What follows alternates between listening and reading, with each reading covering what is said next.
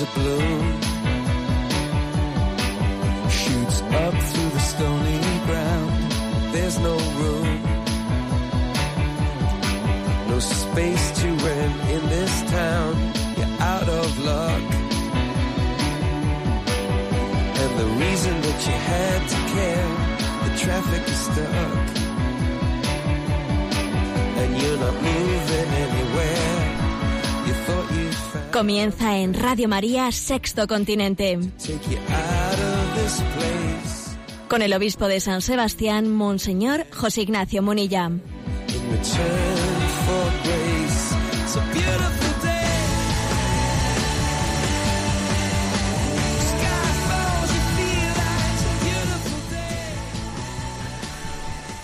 Un cordial saludo a todos los oyentes de Radio María. Un día más, con la gracia del Señor, nos disponemos a realizar este programa llamado Sexto Continente que lunes y viernes realizamos en directo aquí en Radio María, en España, en la hora peninsular de 8 a 9, una hora antes en las Islas Canarias. Eh, mi pensamiento, el pensamiento que comparto con vosotros, que no es mío, sino de San Juan Pablo II, en la entradilla de este programa, es el siguiente. En torno a la vida y a la familia se libra hoy la batalla fundamental de la dignidad del hombre. Es ahí, en el tema de la familia, de la antropología, de la vida, donde se está librando la batalla fundamental. Luego suele haber fuegos de distracción. Luego, pues eso, hay temas que llenan los telediarios, en los que la atención pública pues, se, se- centra, pero en realidad donde se está jugando nuestra, nuestra cultura es en esa batalla en torno a la antropología, a la familia, a la vida. Y digo esto, y es la, la segunda vez que, que dedico eh, pues esta entradilla del programa al caso de Charlie Gard, ese niño de, de Inglaterra que en contra totalmente de la voluntad de sus padres está condenado a morir por una por una sentencia del Tribunal de Estrasburgo en la que se decía que ese niño no tenía viabilidad por una enfermedad, es un bebé de pocos meses, por su una enfermedad muy rara no tiene viabilidad de vida y entonces pues las instituciones públicas se consideraban con derecho a que un ciudadano europeo eh, pues eran ellas y no los padres los que deciden si tiene viabilidad para vivir o no y entonces se le desconecta las máquinas y muere quitándole a los padres pues esa, esa potestad de decidir, ¿no? De decidir sobre, bueno, en ese diálogo con la medicina, sobre si, si existe, digamos, esa, las condiciones requeridas pues, para que siga conectado a una máquina o no. El Tribunal de Estrasburgo eh, pues dictó en contra, de manera que, fijaros bien lo que supone que nosotros estamos sometidos a un dictado, ¿eh? a un dictado de, mm, de unas instituciones públicas para morir, porque no somos viables, ¿m? Porque no somos viables. Los intentos que hizo esta familia de sacar a su bebé a Estados, a Estados Unidos se le fueron prohibidos, se le fueron denegados. Eh, la Santa Sede del Vaticano intentó que el niño fuese llevado a territorio de la Santa Sede porque está fuera de, la, de la jurisdicción de- del Tribunal de Estrasburgo. No forma parte de la Unidad Europea. El Vaticano tampoco se permitió. Y ahora, para intentar salvar la situación, el Congreso de Estados Unidos ha reaccionado y ha otorgado la ciudadanía estadounidense a este bebé y a sus padres. ¿Mm? En una, hay todo hay que decirlo, en una jugada magistral. ¿eh? El niño le han hecho estadounidense para que así no esté bajo la legislación europea y pueda y pueda el Tribunal de Estrasburgo decidir que ese niño muera. Los padres han recurrido a Estados Unidos y bueno y han obtenido eh, esta, esta victoria. En este lío que se estaba organizando se les había asignado una abogada para que defendiese el interés de la familia que, se- que seguía ¿no? apostando por la vida de su niño y resulta que la abogada que se les había asignado ha resultado ser una conocida militante pro eutanasia. Fíjate tú cómo los iba a defender una militante pro eutanasia a unos padres que están litigando contra pues contra un Estado, contra una concepción estatalista en la que se pretende decidir sobre la vida de los niños. Bueno, pues la, noticia es esta. ¿eh? Eh, la ciudadanía estadounidense puede salvar la vida de este niño. Lo que es increíble es que nos demos cuenta de lo que está haciendo Europa. ¿eh? También Estados Unidos, obviamente, está recibiendo el embate, el embate de este pensamiento único, de, esta, de este nuevo orden mundial. También Estados Unidos, pero Europa es, digamos, el, campo de experimentación principal de este nuevo orden, orden mundial, en el que yo creo que se, que se caracteriza por un intervencionismo continuo y constante, y cuando el Estado es intervencionista, lo primero que ataca es el matrimonio y la familia. Eso lo decía Chesterton en su tiempo, ¿no? Y estamos viendo como en este nuevo orden mundial, pues una vez que se toma el poder, los políticos de turno, que curiosamente comparten ideología, los de derechas y los de izquierdas, en esta Europa nuestra, adquieren un poder omnímodo y el Estado se convierte en un nuevo Dios, dueño y señor del destino de cada individuo. El Estado se convierte en un ídolo, en un ídolo al que, hay que adorar para que solucione todos los problemas de la gente, ¿no? La educación, la sanidad, las pensiones, las prestaciones de desempleo, pero claro, se supone que hay que adorar a ese como un ídolo, no a ese Dios el hombre queda a merced del Estado providente. Y de esta manera se consigue aplastar a la sociedad civil y a cualquier institución intermedia entre el Estado todopoderoso y la persona humana. Bueno, en este, en este panorama, la familia, que es la que transmite unos valores que el pensamiento único detesta, ¿eh? pues es el enemigo a batir porque la persona sin familia, sin referencias, sin ningún tipo de anclaje, sin un paraguas que le ampare cuando llegan las crisis o las dificultades, la persona desvinculada, la persona desvinculada, eh, bueno, pues con ella se puede hacer lo que se quiera, ¿no? Queda a merced del Estado. Bueno, pues este es el, panorama, ¿no? Pero también hay que decir que, el Señor nos dijo que, que fuésemos sencillos y astutos al mismo tiempo y esta familia pues está llevando adelante una gran batalla que está siendo públicamente observada desde todos los lugares del mundo, una gran batalla que en este momento, al haber conseguido la, ciudadanía estadounidense, pues posiblemente creo que ha entrado en un buen puerto, ¿no? Ya decía Aristóteles, fijaros bien, en su libro de Ética a Nicómaco, decía Aristóteles, la familia educa mejor que el Estado, porque conoce personalmente a los hijos y porque los hijos aman a sus padres y les obedecen por naturaleza. La familia educa mejor que el Estado. Eso lo decía Aristóteles eh, antes de Jesucristo, cuando todavía quizás él no estaba, él no era testigo, obviamente, ¿no? de este nuevo orden mundial intervencionista en el que se intenta anular pues, eh, pues esa institución natural, la institución de las instituciones que es, que es la familia y en la que se intenta, en un auténtico ejercicio de ingeniería social, cambiar lo que es la antropología natural. Bueno, sirva de entradilla este, este comentario y deciros que el programa de Sexto Continente tiene una interacción con vosotros a través de una web multimedia en ticonfio.org en la que bueno pues podéis acceder a programas anteriores en el podcast de iVox bueno podéis también seguir las redes sociales en las que hacemos comentarios que después aquí se trasladan a este programa. Y también deciros que hay un, una cuenta de correo electrónico sextocontinente arroba a la que podéis hacer llegar vuestras preguntas, sugerencias, aportaciones, etcétera. Bueno, ¿qué tema he elegido? Eh, para el día de hoy? Pues he elegido, como hay tanta gente en este momento, camino del camino, camino de Santiago de Compostela. Ayer aquí en la diócesis de San Sebastián despedíamos a 70 jóvenes que iban con la pastoral juvenil Camino de Santiago. También luego observé que ayer por la noche estrenaba en el primer canal de televisión un programa que tendrá pues bueno pues unos cuantos espacios de duración llamado Buen Camino un programa en torno al Camino de Santiago. Hay muchísima gente que se está preparando, que va caminando hacia Santiago de Compostela y quisiera dedicar esta reflexión a lo que es, a intentar mm, expresar, pues brevemente, en cinco puntos, en cinco puntos, lo que es la espiritualidad del peregrino. En este caso, digamos, espiritualidad del peregrino al camino de Santiago, ¿eh? pero podíamos aplicarlo a la espiritualidad del peregrino al resto de las, eh, de las peregrinaciones.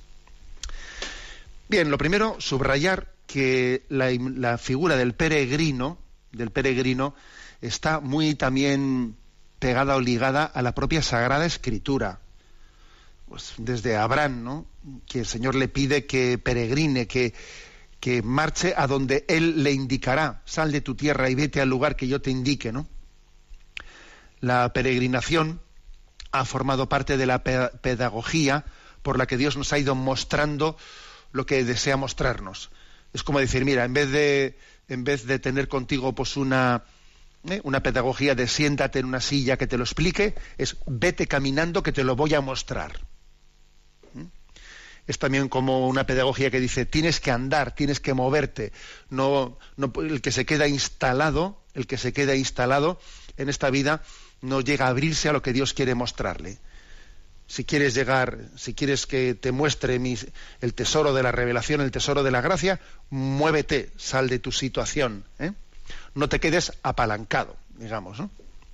Es también, digamos, la peregrinación una situación, un contexto existencial en el que uno está eh, mejor preparado para, para acoger las, pues, lo que Dios quiera mostrarnos. ¿eh? Yo esto lo he visto claramente, por ejemplo, cuando hacemos una peregrinación a, Tierra Santa. Te das cuenta que el contexto de la peregrinación hace que eh, pues está la, está la, sensibilidad mucho más abierta y, se, y, se capta mucho mejor lo que se está explicando sobre los pasajes evangélicos que si esa explicación tuviese lugar pues en un contexto ordinario, ¿no? Bueno, es un contexto que Dios también prepara para poder salir a nuestro encuentro.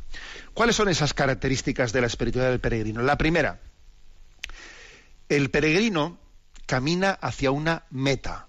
O sea, la peregrinación busca una meta. El peregrino no es un turista. El peregrino no es un vagabundo. Un turista, pues en el fondo lo que quiere es mm, pasarlo bien, ¿eh? pasarlo bien. No, no, puede, cuando va a una agencia de viajes, Dice, ¿qué tiene usted por ahí? ¿Qué ofertas hay? ¿Qué ofertas? ¿O, dónde hay plazas libres? si le dice, ahí esto está ocupado, está libre el otro sitio, pues cambia de destino. Si le dice, esto está muy caro, el otro tiene una oferta, el, turista, bueno, pues va cambiando de lugares según conveniencia, ¿no? El vagabundo igualmente, el vagabundo del fondo va a donde le lleven, el vagabundo va, pero es que es totalmente distinto la, espiritualidad que le mueve al peregrino, camina hacia una, hacia una meta. No deambulamos por la vida. Eh, nos, caracterizamos por tener conciencia de que nuestra vida tiene razón de ser y tendrá éxito en la medida en que lleguemos a la meta que, nos, que, nos, ha sido marcada, ¿no? Y esa meta no es otra que la del cielo. ¿Mm? Y por cierto, esto supone también que, que nosotros en esta vida vivimos buscando las certezas necesarias para poder llegar a esa meta frente a un mundo que a veces está que está muy cómodo viviendo en las dudas ¿no? a veces las dudas pues acaban siendo como una un estatus, una, una, forma de vida. Estoy, estoy a gusto dudando de todo porque así no me comprometo con nada. No. Ya sabemos que la duda en sí misma no es pecado, ¿eh? pero está llamada a ser un estado pasajero. Tú tienes que superar la duda. Un cristiano no puede instalarse en la duda. No, estamos llamados a buscar las certezas que son las que nos vayan guiando hacia, hacia esa meta a la que nos encaminamos, ¿no? que no es otra que la, que la patria celestial, que es el cielo. Y el peregrino al camino de Santiago va rumbo al pórtico de la gloria, ese pórtico de la gloria por el que se entra en la Basílica Compostelana, pues está significando que nuestra meta es el cielo, el pórtico de la gloria. Y en esta vida tenemos una doble ciudadanía, no lo olvidemos nunca. Vivimos en este mundo al mismo tiempo sin ser de este mundo. Lo normal es que un cristiano, en cierta medida por, por lo menos, pues sea un tanto, se sienta extraño en este mundo. Sí, estoy en este mundo, pero me siento extraño en él, porque sé que mi plenitud no está aquí. Y, y sigo caminando, ¿no? Esta es la primera característica que tiene que marcar la, la vida de todos los cristianos y que se visualiza de una manera muy clara, pedagógicamente, en quien va caminando hacia Santiago de Compostela. ¿De qué me sirve todo el mundo, ganar todo el mundo si pierdo mi vida? Mi meta es llegar allí. Esa es mi meta. ¿Mm? Y todo lo estimo basura con, con tal de conseguir alcanzar esa meta para la que he sido creado. Ese es el primer punto, ¿no? El primer, primer aspecto de la espiritualidad del, peregrino. Segundo, la peregrinación requiere un gran sacrificio, eh, es dura, requiere muchos sacrificios hasta llegar a la meta. ¿Quién ha dicho que peregrinar sea fácil? El Señor no ha dicho nunca, no ha dicho nunca, venid a mí y seguirme, que pues no vais a tener cruz y todo os va a resultar muy sencillo. No. Sí, lo que nos ha dicho es que el yugo, que la cruz será llevadera y será ligera si confiamos en Él. Eso sí nos lo ha dicho. Pero no ha dicho que vaya a ser fácil y que no vaya a haber dificultades. Eso no lo ha dicho. Entonces, la, la, peregrinación es dura y es una pedagogía también. Los peregrinos se, educa, se, se educan en algo muy importante. Y es que uno puede ser feliz en medio de grandes pruebas, de grandes renuncias. Yo cuando he tenido esta experiencia de la peregrinación con los jóvenes, creo que esta es una de las, de las mayores mm, pues, enseñanzas vitales. Vamos, cuánto he sufrido, ha habido momentos durísimos y sin embargo he sido súper feliz. ¿Y cómo es posible que esas dos cosas hayan acontecido al mismo tiempo? Pues porque en el fondo lo que te ha pasado ahí es una metáfora de la vida, porque Dios quería mostrarte que el que quiera escaquearse de la cruz para ser feliz, pues está, se está equivocando profundamente. La felicidad está en abrazar la cruz y darle un abrazo tan grande, tan grande, tan grande, que resulta que el yugo resulte ¿eh? llevadero y la carga ligera. Pero por el abrazo tan grande que le has dado, ¿sabes? Bueno, por eso, el camino, la peregrinación, incluye este sentido penitencial. Las peregrinaciones históricamente han incluido este sentido penitencial. ¿eh? Por cierto, durante la Edad Media, desde distintos lugares de Europa, eh, se desarrolló con éxito un interesante sistema penitenciario, porque muchos presos jóvenes se les daba la posibilidad de conmutar su pena carcelaria por la realización de una peregrinación andando hasta Santiago de Compostela, ¿no? Se confiaba en que el sacrificio del camino y las nuevas perspectivas que le abriría ¿no? a, ese joven o a ese preso en un viaje tan largo serían para él una alternativa y una posibilidad de regeneración y de reintegración en la sociedad. Curioso eso, ¿eh? Bueno, pues digamos que la peregrinación tiene una, un componente de purificación. Sufrir, pero sufrir con conciencia de que me purifico. El Señor permite el Señor permite mi cansancio, el Señor permite mis ampollas, permite mi sed, mi hambre, mi, el dolor de mis huesos, que, y yo tengo conciencia de que el Señor está a través de todo ello purificándome. Porque si me busco a mí mismo, si busco mi comodidad, si busco lo fácil, lo placentero, así no voy a ningún lado, a ningún lado. ¿Mm? Por ese camino no voy a, llegar nunca, me voy a perder en el camino. ¿no? El, el hedonismo, el tener como criterio en esta vida lo cómodo, lo que menos me cueste, eso no lleva a ninguna meta. Eso es quedarte, ¿no? Quedarte instalado en esta vida y, y hacerte incapaz para seguir andando, ¿no? La vida cristiana incluye la cruz, la cruz. Y me atrevería a decir que existen tres tipos de cruces en esta vida tres tipos de cruces, ¿no? Por una parte, las cruces ordinarias, que están unidas al desarrollo cotidiano de la vida. Pues yo qué sé, pues por ejemplo, me, pues tengo en, el trabajo un jefe que tiene un genio que no veas tú, ¿no? Y es una cruce de tu vida, tener que llevar adelante tu trabajo, ¿no? O tengo problemas estudiando y me cuesta aprobar las asignaturas y en eso tengo mi cruz, ¿eh? mi cruz y se me ha quedado colgado en el verano una, alguna asignatura y ahí ando con ella. Pues son cruces ordinarias, ¿no? También suele haber en la vida cruces extraordinarias, cruces extraordinarias que, que, es posible que puedan sobrevenirnos, ¿no? La muerte temprana de un padre y de una madre que cambian nuestra vida, un accidente de coche, la ruptura del matrimonio de unos padres o de uno mismo, un defecto físico duro que nos cueste sobrellevar, yo qué sé. Sí, existen también cruces extraordinarias, sí. Ciertamente que el que no sea capaz de vivir con espíritu de fe las cruces ordinarias, difícilmente luego va a ser capaz de sobrellevar las extraordinarias si llega la ocasión. Y luego existen en tercer lugar, además de las cruces ordinarias extraordinarias, las cruces voluntarias que son los sacrificios que uno mismo voluntariamente elige para ofrecer a Dios. Pues, por ejemplo, un ayuno de alimentos, acompañar y soportar con paciencia los defectos de una persona, ayunar de televisión, una limosna que me exige sacrificio, ¿no? Son las cruces voluntarias. No sería correcto, es verdad que no sería correcto que uno buscase cruces voluntarias y se escabulla, se esté escaqueando de las cruces ordinarias de la vida es decir, si yo, pues eso, me estoy escaqueando de las, cruces que la vida me trae y me las busco otras por mi cuenta, mal asunto es ese, ¿no? Pero el que busca y ofrece a Dios alguna pequeña cruz voluntaria, que solemos llamar hacer un sacrificio voluntario, se prepara para poder llevar mejor las cruces de la vida. Y además entenderá mejor a Jesucristo, el cual abrazó voluntariamente su cruz por nosotros.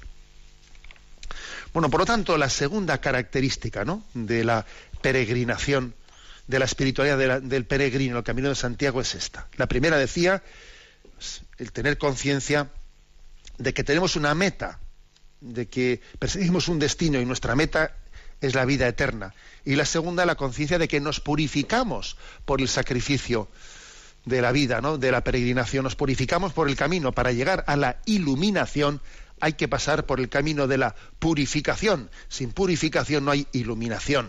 ¿eh? Vamos a hacer un pequeño alto y escuchamos esta, esta canción, este rap, mm, este rap que nos, que nos está recordando que nuestro Dios es un Dios maravilloso. Lo escuchamos.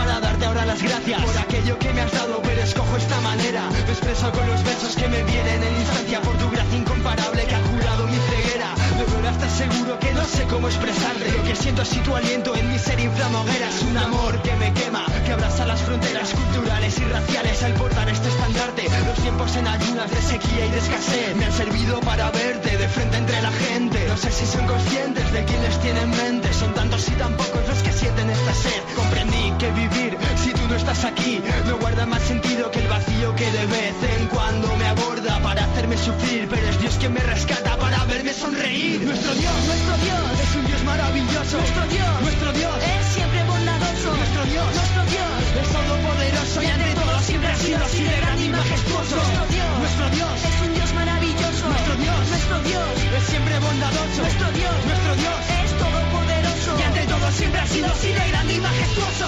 Sin hacia adelante con las manos levantadas hasta el cielo y sin miedo.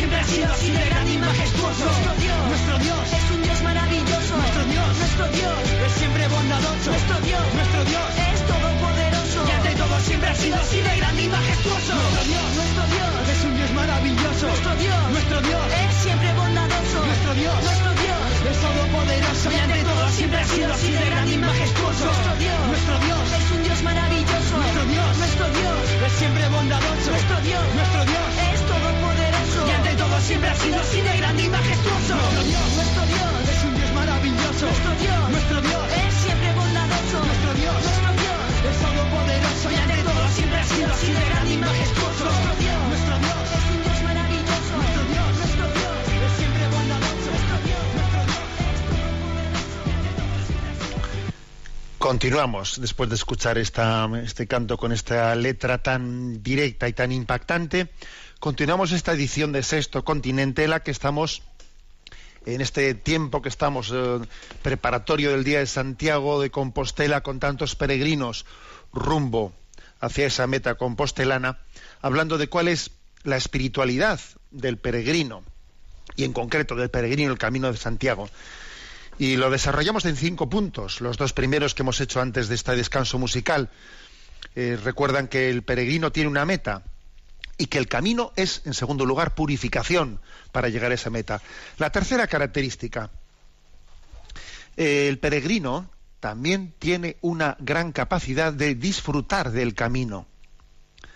Es verdad que no hay que quedarse en el camino, hay que pasar por el camino para llegar a la meta, pero la vida, la peregrinación de la vida, no solo consiste en renuncias, al mismo tiempo que se renuncia, se disfruta, ¿eh?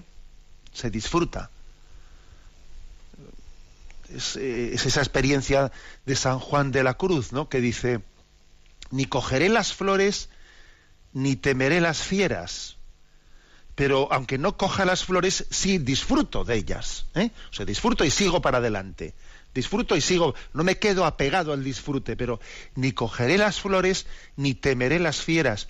Disfruto del camino quizás con una capacidad de disfrute muy superior. Eso lo dice Santo Tomás de Aquino, que quien vive en gracia de Dios, quien camina hacia la meta del cielo, viviendo en gracia de Dios, tiene más capacidad de disfrute. Uno de los goles más grandes que nos han metido ¿no? en esta cultura es el de decir, bueno, los cristianos renuncian ¿eh? a los placeres de esta vida para luego poder ser felices en la otra. El ser cristiano consiste en amárgate en esta vida y luego eh, serás feliz en la siguiente. Eso es un timo, ¿eh? es un auténtico timo, timo esa manera de presentar, de presentar las cosas. Eso no es cierto. Eso de que eh, el que peca disfruta y el que no peca renuncia al disfrute en esta vida, eso es un timo. El otro día mandé un mensaje a las redes sociales en el que decía, ¿en qué consiste el pecado? ¿Qué es pecar? Y respondía, pecar es conformarte con menos de lo, de lo que Dios quería darte.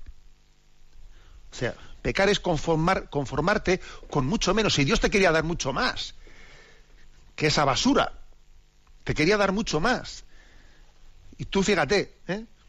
O sea, es decir, no es cierto que, que el ser cristiano eh, suponga no disfrutar de esta vida. No.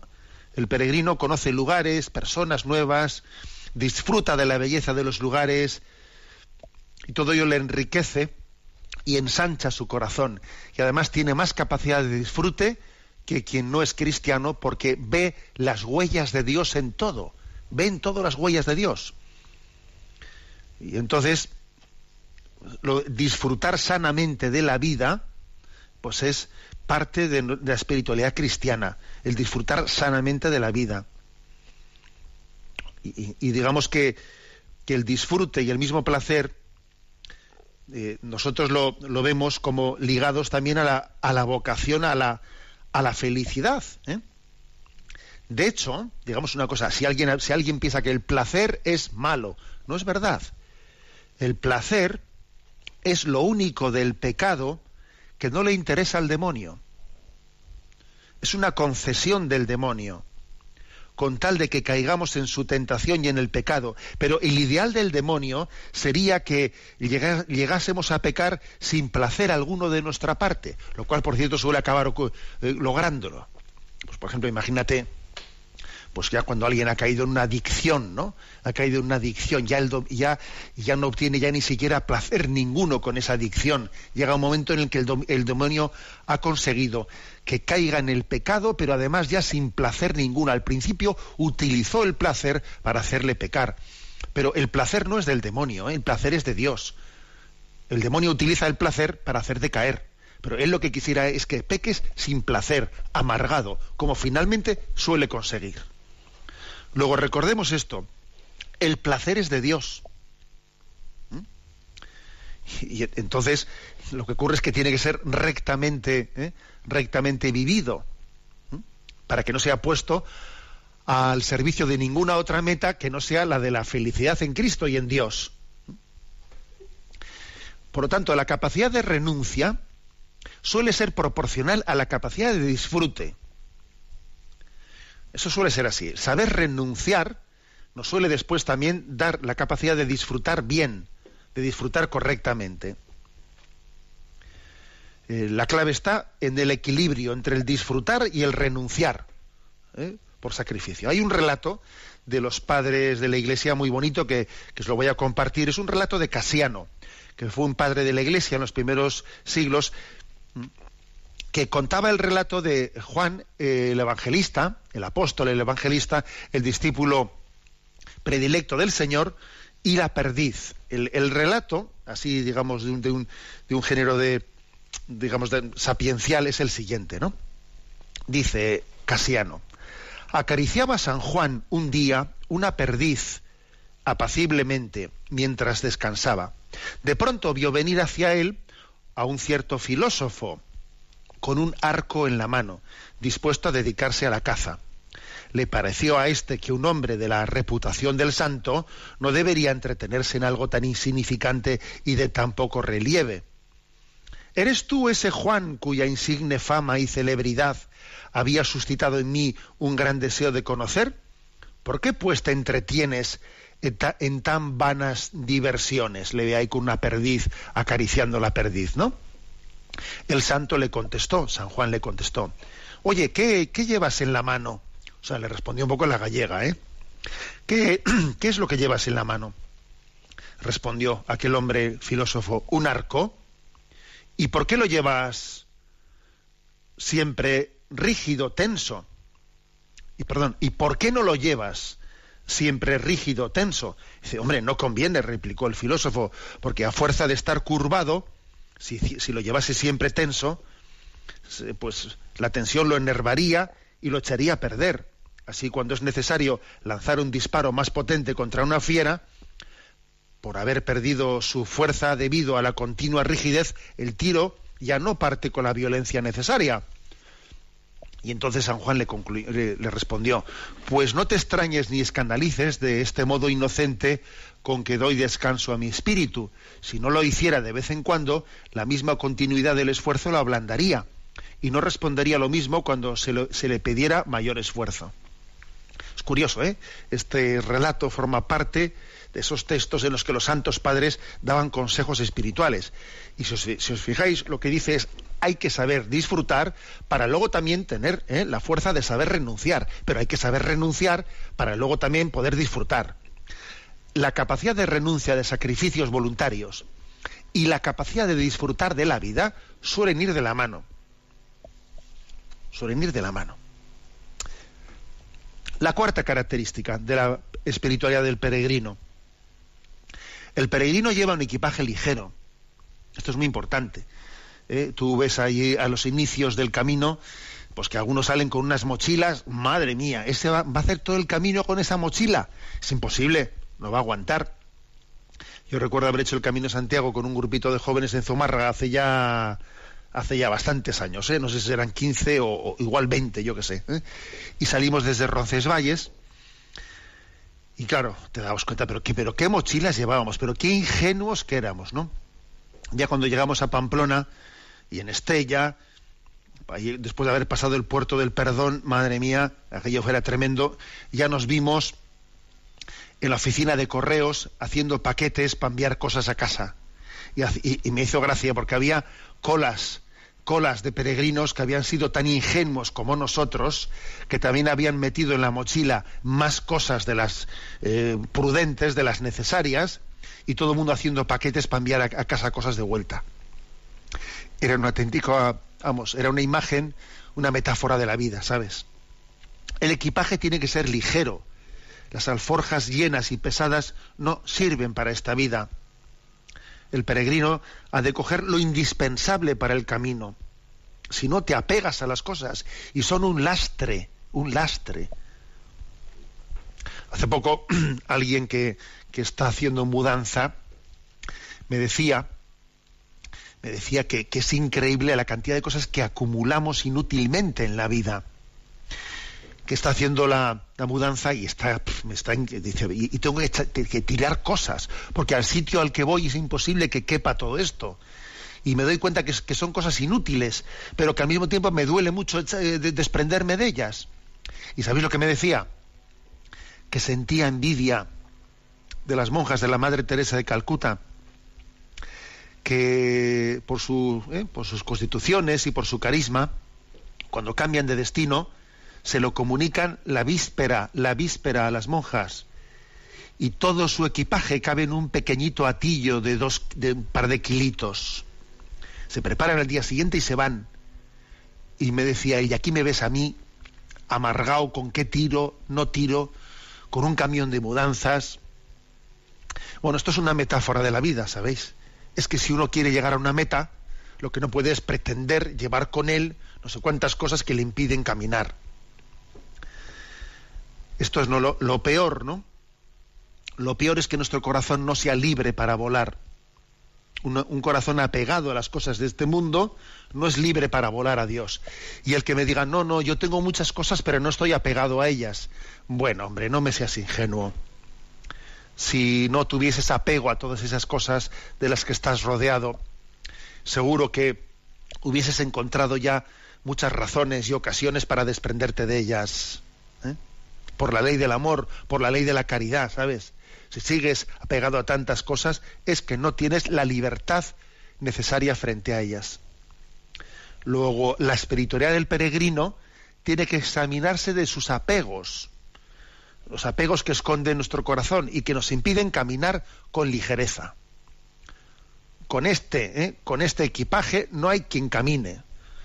Hay que desprenderse, y no hablo únicamente de cosas materiales, ¿eh? sino que también puede haber otro tipo de apegos que nos tienen apresados y no nos impiden y no nos permiten andar con ligereza. Y en quinto lugar, el quinto aspecto característica de la espiritualidad del, del peregrino, estamos hablando del camino de Santiago como una evocación de la vida. El quinta, la quinta característica es que el peregrino camina en compañía, no camina con- a solas, ¿no? el camino de la vida es lo suficientemente largo y, peligro- y peligroso como para no caminar en solitario. Además, nuestras fuerzas son limitadas y es normal que a lo largo del camino de la vida uno tenga momentos de desfallecimiento. Es normal. O sea, es, es impensable que uno tenga, pues eso, toda una peregrinación el solito y sin ningún tipo, sin ningún momento de, de- de crisis. No, no. Existen momentos de desfallecimiento. En esa peregrinación que hicimos, ¿no? Cuando que os he contado antes desde la parroquia, fuimos desde la parroquia de Zumárraga eh, y éramos un grupito de jóvenes y cuando hicimos nuestra nuestra pequeña evaluación allí sentados en un par de días que estuvimos en Santiago de Compostela rezando y recuperando fuerzas, hacíamos una pequeña evaluación y algo que nos llamó la atención fue decir, oye, te das cuenta como todos todos nosotros, ¿eh?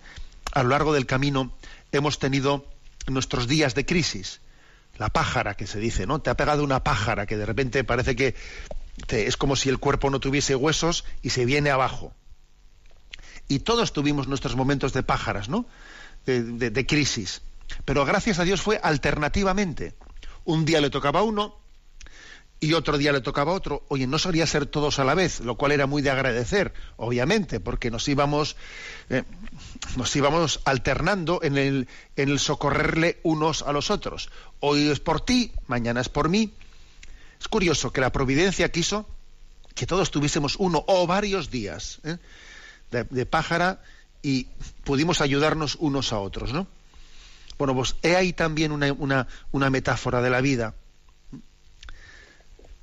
Dios no nos ha querido autosuficientes, ha querido que necesitemos unos de otros, ha querido que las grandes metas las abordemos en comunión. Al cielo no se va solo, no se va en solitario. Al cielo se va arrastrando unos cuantos contigo o dejándote tú arrastrar hacia el cielo por otros. Al cielo se va en racimo, en racimo. Y entonces es, es- el prójimo para mí no es un estorbo, es una providencia de Dios. ¿eh? Para, lo que pasa es que es importante saber también a dónde me arrimo, cómo elijo mi compañero de camino y, y arrimarme a quien tire de mí para arriba, no quien tire de mí para abajo. A quien me ayude a sacar lo mejor de mí mismo, no a quien sea casi un estímulo para sacar de mí lo peor de mí mismo, que eso suele ocurrir dependiendo de a dónde te arrimes, ¿no? El prójimo es también un espejo de Dios, que en el que podemos ver muchos ejemplos buenos, ¿no? Muchísimos ejemplos buenos. Yo recuerdo cuando hice el Camino de Santiago me encontré allí con, con una chica, con una brasileña, que había sido prostituta y que había decidido cortar con su vida y comenzar una vida nueva haciendo el Camino de Santiago. Y según íbamos avanzando, íbamos coincidiendo en etapas y en etapas, ¿no? Pues eso, ella en una, en una tertulia, una noche en el camino, contó su experiencia en medio de un, de un fuego, ¿no? De un fuego de noche y algunos peregrinos que, que- siempre hay también bordes, por, pues, pues empezaron a, eh, a reírse de ella y a lo largo de las siguientes etapas se metían con ella, ¿no? Por su, por su pasado, ¿eh? por su pasado. Y me acuerdo, bueno, pues haber tenido allí, ¿eh? pues unas palabras con quienes se metían con ella y, decirles, pero vosotros no os habéis dado cuenta que Dios nos ha puesto a esta mujer en este camino para que nosotros caigamos, eh, se- revivamos el Evangelio de Jesús y digamos, el que esté sin pecado que le tire la primera piedra. ¿Te vas a meter tú con ella? Me acuerdo de haber tenido allí un episodio con una cuadrilla fue increíble, ¿no? De, de decir, ¿no te das cuenta que Dios ha puesto los testimonios de conversión para que tú y yo nos convirtamos? ¿Tú qué te crees que esto es un espectáculo? ¿Tú no te das cuenta que Dios pone en el camino de la vida testimonios de conversión para removerte a ti, a ti y a cada uno de nosotros, ¿no? Por eso hay que ver, hay que sumar todas las, o sea, cuando Dios nos pone un testimonio de conversión, un testimonio martirial, no es para que seamos espectadores, ¿eh? No, espectadores no. Es para que sea el designio de Dios por el que se mueva nuestra tibieza y mediocridad.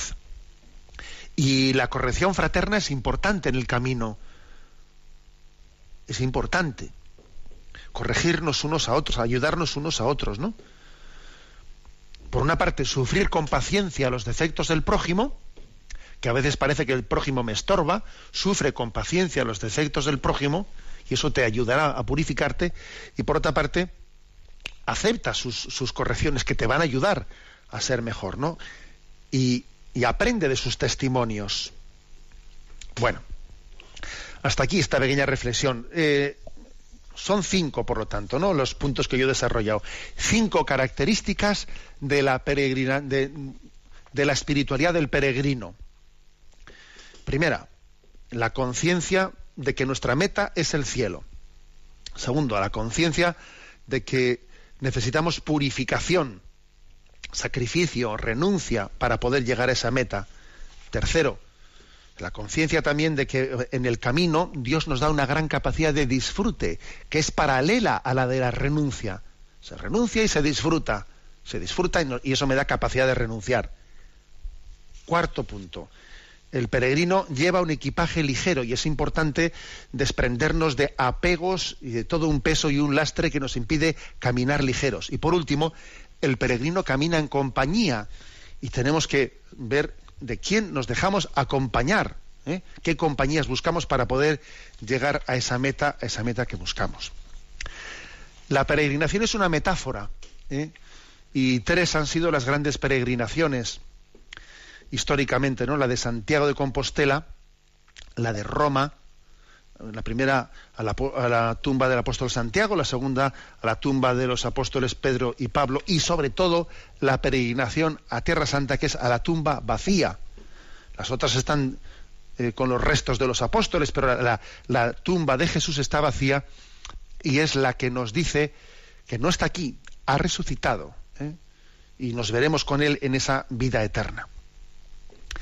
Bien, vamos a escuchar este eh, este tema, el tema Me has seducido, Señor, de Cairoy.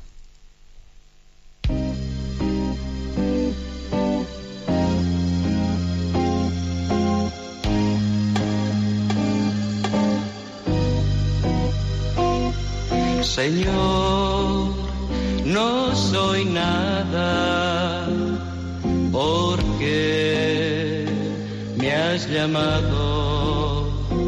Has pasado por mi puerta y bien sabes que soy pobre y soy débil, porque te has fijado en mí.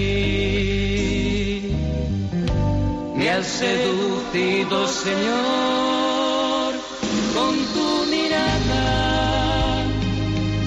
hablado al corazón y me has querido. Es imposible conocerte y no amarte. Es imposible amarte y no seguirte. Me has seducido, Señor. Señor, yo te sigo y quiero darte lo que pides, aunque hay veces que me cuesta darlo todo, tú lo sabes, yo soy tuyo. Camina, Señor, junto a mí. Me has seducido, Señor, con tu mirada. Me has hablado al corazón y me has querido. Es imposible conocerte y no amarte.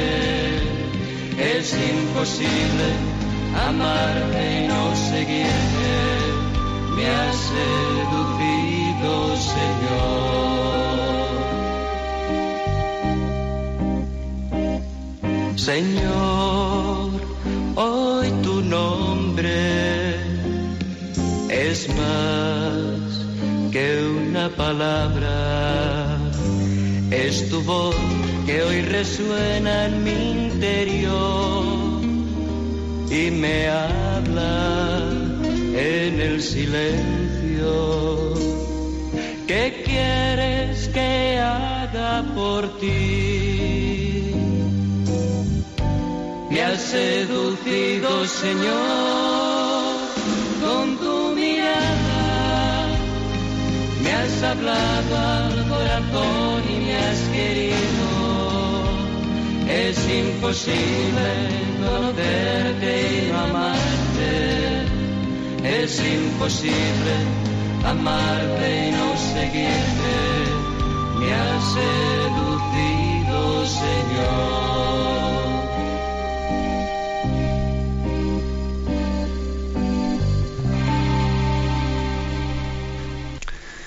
Me ha seducido, Señor. Un peregrino es alguien seducido por la llamada de Jesucristo, que fue el gran peregrino, el que peregrinó del Padre a nosotros y nos ayuda a peregrinar de esta vida al encuentro con el Padre. El programa Sexto Continente en el que estamos tiene también un, un correo, un email, sextocontinente arroba radiomaria.es al que podéis hacer llegar vuestras llamadas. Pido disculpas porque tengamos hoy poco tiempo para atender, pero en programas sucesivos a- atenderemos eh, digamos las preguntas acumuladas. Pero aunque sea, vamos a atender una de ellas. Cristina de- nos, nos la, nos la presenta eh, desde el estudio. Buenos días, Cristina. Muy buenos días, monseñor. La primera es de un oyente de nombre Ana, que nos hace la siguiente pregunta. ¿Qué guía o libro me recomendaría para empezar a estudiar y entender los textos bíblicos? Gracias y un saludo. Bueno, eh, esta pregunta nos llega de vez en cuando. ¿Qué guía o qué libro se recomendaría para estudiar, para comenzar a estudiar, ¿no? Y entender los textos bíblicos. Vamos a ver, yo creo que lo mejor es acceder a la lectura de la Biblia en sí misma, sin miedo, sin pensar, yo necesito libros para ayudarme a leer la Biblia. No, ¿eh? Bañarse en la Sagrada Escritura como nos bañamos en el mar o en el río. Aunque no sepamos la temperatura del agua, simplemente ¿eh? pues eso, porque hace calor me voy a bañar. O sea, sin, sin decir, es que no voy a entender. No, tú bañate, vete y bañate. ¿eh? Báñate, date un baño de la lectura de la palabra de Dios. Las traducciones de la Biblia al castellano vienen acompañadas por introducciones generales a cada libro. O sea, las distintas versiones de la Biblia suelen tener una introducción explicativa de cada libro de la Biblia, ¿no? Que la sitúan en su contexto literario, histórico y teológico y suelen ser, pues ya una buena introducción. Y además los textos, dependiendo de- del tipo de Biblia, suelen tener también algunas notas a pie de página explicativas, ¿no? De versículos más complicados, etcétera, ¿no? Es verdad que es importante leer los textos según el espíritu en que fueron escritos y que, bueno, pues quizás, si alguno quisiese leer pues un texto que le ayuda a leer la palabra de Dios, podía leer la propia constitución dogmática Dei Verbum del Concilio Vaticano II, en la que se habla de, la palabra de Dios y del espíritu con el que tiene que ser leída, ¿no? También existe la exhortación posinodal Verbum Domine de, Benedicto XVI. Bueno, esos podían ser los dos textos magisteriales que más ayudasen, eh, más ayudasen a poder leer la escritura. Hay diversas introducciones que se usan como manuales en las facultades de teología, que se encuentran en librerías diocesanas, así también distintos comentarios exegéticos eh, mm, o teológicos de los libros bíblicos. Existen, ¿no? Esos manuales. Pero yo creo que no hay que olvidar lo primero, que es eh, leer la Biblia directamente que muchas veces, que tantas veces es muy clara. Es verdad que hay textos un tanto misteriosos, ¿no? Y no olvidar que el Antiguo Testamento es una preparación para el Nuevo, Nuevo Testamento. La palabra de Dios ha sembrado, se ha sembrado en la buena tierra del corazón de los hombres, ¿eh? y, y nosotros tenemos capacidad de acogerla, por supuesto que sí. Si quizás uno dice, a mí me gustaría leer la Sagrada Escritura, bueno, pues quizás si podría, a, veces eh, puede ser conveniente comenzar por el Nuevo Testamento, fijaros bien, a veces puede ser conveniente comenzar por el Nuevo Testamento y después ir al Antiguo Testamento. Cuando uno no ha tenido todavía un acercamiento, yo le diría, comienza por el Nuevo Testamento y luego irás al Antiguo Testamento. Bueno, son los consejos que se me ocurre darle eh, a, nuestra, a nuestra oyente, Ana. Tenemos el tiempo cumplido. Me despido con la bendición de Dios Todopoderoso, Padre, Hijo y Espíritu Santo descienda sobre vosotros. Alabado sea Jesucristo.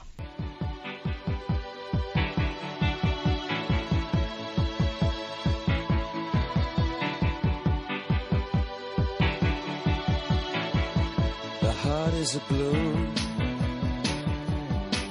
shoots up through the stony ground. There's no room, no space to rent in this town. You're out of luck. And the reason that you had to care, the traffic is stuck.